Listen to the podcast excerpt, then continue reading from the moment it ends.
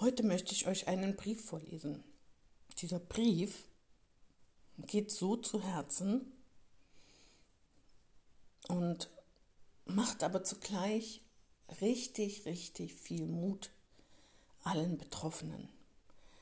Ich habe diesen Brief gestern erhalten und ich möchte ihn euch, ich muss ihn euch vorlesen und ich bitte euch, auch anderen diesen Brief vorzulesen oder diese ab oder diese Folge hören zu lassen, die auch Probleme haben und die mit sich hagern, die denken, sie sind nicht gut genug, sie könnten aus diesem Grund vieles nicht erreichen.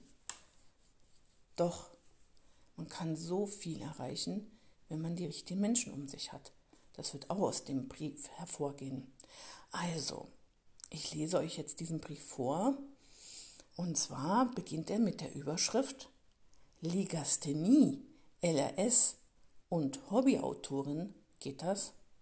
Ja, natürlich geht das. Es geht. Es geht. Bitte lasst euch nicht unterkriegen, lasst euch nichts einreden. Glaubt an euch. Macht es, tut es, lasst euch nicht unterbuttern. Und bitte helft ähm, diesen Menschen, ihren Traum zu verwirklichen, denn alles ist möglich. Eine LRS zu haben bedeutet nichts. Ja? LRS und Hobbyautoren, geht das? Ja, es geht. Übrigens, wenn ich hier manchmal ein bisschen in Sport, Stottern komme beim Vorlesen, der Brief ist nicht fehlerfrei, ist ja auch eine Legasthenikerin, die sich traut, hier zu schreiben. Und ähm, ich war als Kind auch sehr schüchtern, immer sehr schüchtern, so schüchtern, das glaubt mir heute kein Mensch mehr. Ich war sehr, sehr schüchtern und hatte auch immer große Angst, in der Öffentlichkeit zu sprechen oder in der Schule laut vorzulesen. Ich, hab, ich war immer so aufgeregt. Ich habe geschwitzt, ich habe gezittert. Ich kenne das.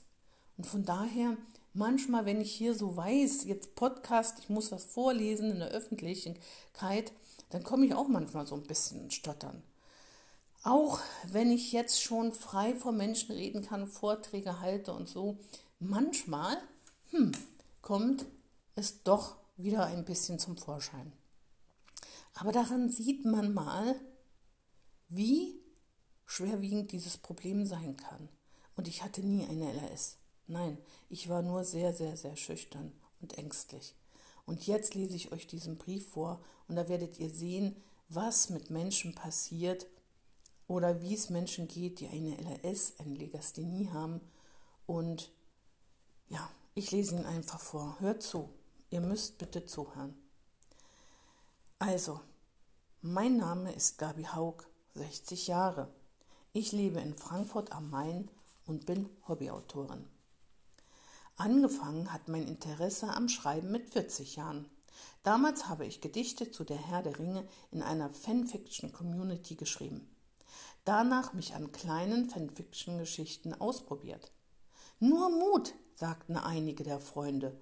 Um die Rechtschreibung brauchst du dir keine Sorgen zu machen. Diese steht nicht im Vordergrund. Auf deine Geschichtsideen kommt es an. Wir helfen dir. Da kann man diesen Menschen nur applaudieren. Wow, so toll, dass sie so etwas gesagt haben und sie so bestärkt haben. Jetzt lese ich weiter. Zwei Jahre später habe ich für meine erste Homepage eingerichtet und für diese Texte geschrieben und irgendwann dann meine eigenen Geschichten entwickelt. Im Jahr 2017 veröffentlichte ich beim Self-Pub Publishing Verlag Books on Demand meinen ersten Roman. Seither sind sieben weitere Geschichten von mir erschienen und mittlerweile schreibe ich am neunten Roman. Was für andere nicht als besonders erscheint, ist es für mich gewesen und ist es auch weiterhin, denn ich bin Legastheniker. Ich hätte es vielleicht auch nie ohne den Zuspruch unserer Autorenfreunde und dem meines Mannes gewagt. Ja, und das ist so wichtig. Wir brauchen Menschen, die uns Mut machen, die uns bestärken. Ich bin, ja, ich möchte ihrem Mann einfach nur sagen, toll gemacht, wirklich, und den Autorenkollegen natürlich, toll gemacht, ganz toll. Ich lese wieder weiter. Es ist auch wirklich nicht einfach für einen erwachsenen Menschen, sich offen zur LRS zu bekennen, den Widerständen und Ängsten zu trotzen, mit diesem Problem, denn das ist es auch im Alltag sehr oft, habe ich mich erst spät entschlossen, offen damit umzugehen. Selbst wenn dies heute noch mit erheblichen Zweifeln vonstatt geht, denn wir nicht geförderten Erwachsenen aus den 70er Jahren, die eine eigene Lern- und Schulgeschichte haben, die nicht immer positiv war, können oft nicht aus unserer eigenen Haut.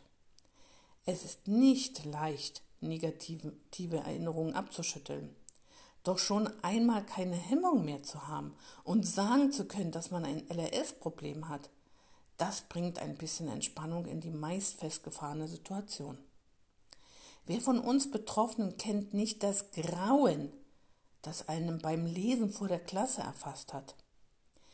Wie oft ist der Versuch allein schon zu einem Stotterspektakel und zur Belustigung anderer geworden? Ich lese für, in Klammern für mich sehr viel. Doch um ehrlich zu sein, ich kann heute noch nicht, ähm, ich kann heute noch nicht, wenn man mich bewusst dazu auffordert, vor anderen lesen.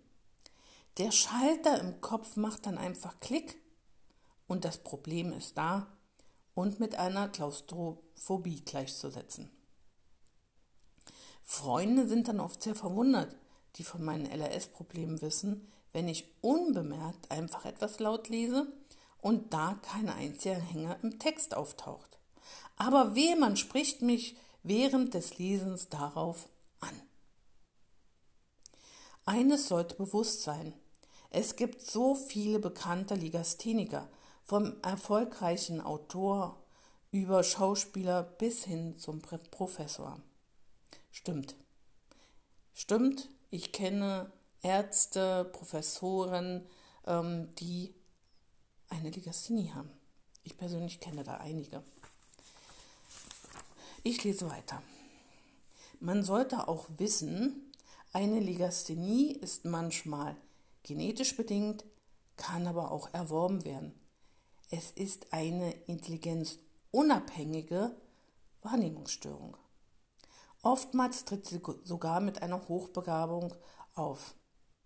Im Laufe seines Lebens kann man damit umgehen lernen. Es hilft nur eine gezielte und vor allem frühe Förderung bei speziell dafür ausgebildeten Therapeuten. Nur so lassen sich Schwierigkeiten beim Lesen und Schreiben vermindern. Nur eine solche Förderung hat bei mir nie stattgefunden. Meine Schulzeit. Die Angst zu versagen war im Deutschunterricht mein ständiger Begleiter. In der Grundschule begann das Meteorium mit der neu eingeführten Ganzwortmethode. Erlernte Texte konnte ich auswendig, aber lesen, wehe, ich blieb an einer Textpassage hängen. Die Förderung an unserer Schule, die bestand darin, eine Schulstunde lang stupide Texte von der Tafel abzuschreiben. Oh Gott, Gott, was für eine Förderung.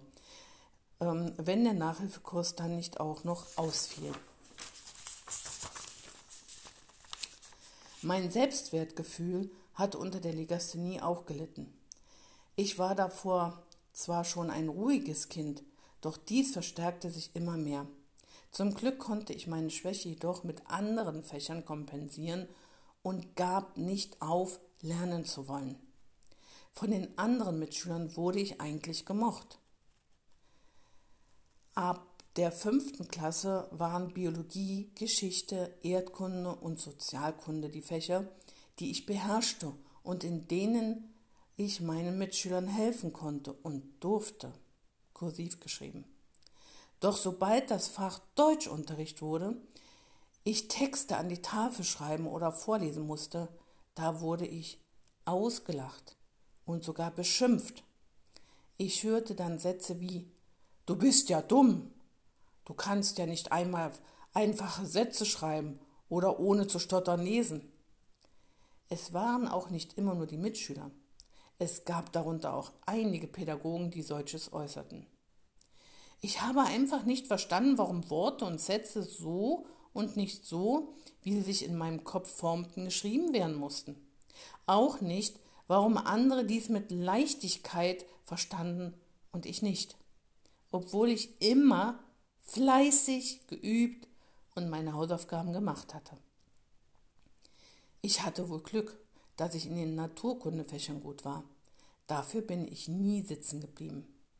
Meine Klassenlehrerin hat mir noch in der achten Klasse zu einem Legasthenietest beim statischen Schulamt verholfen. Mein IQ-Wert lag bei 110 und lag somit hoch. Ich habe damals ein Schreiben erhalten, in dem steht, Gabriele leidet an einer schweren Form der Legasthenie. Daraus geht hervor, dass ich bei schriftlichen Prüfungen von der Rechtschreibung auszunehmen sei und diese eben nicht bewertet werden dürfte. Ich bin meiner Lehrerin heute noch dankbar, da es mir in der Lehrzeit geholfen hat. Ich konnte meine Ausbildung zur Floristin dadurch etwas gelöster angehen, obwohl meine Botaniklehrerin es nicht so toll fand. Sie hat es gehasst, mich nicht schriftlich bewerten zu können. Ich werde wohl niemals fehlerfrei schreiben können, egal wie sehr ich mich auch bemühe. Dennoch schreibe ich Geschichten und bin stolz darauf, dass ich, dass ich es geschafft habe, über meinen Schatten zu springen. Meine Bitte hier an dieser Stelle an nicht betroffene Leser dieses Textes.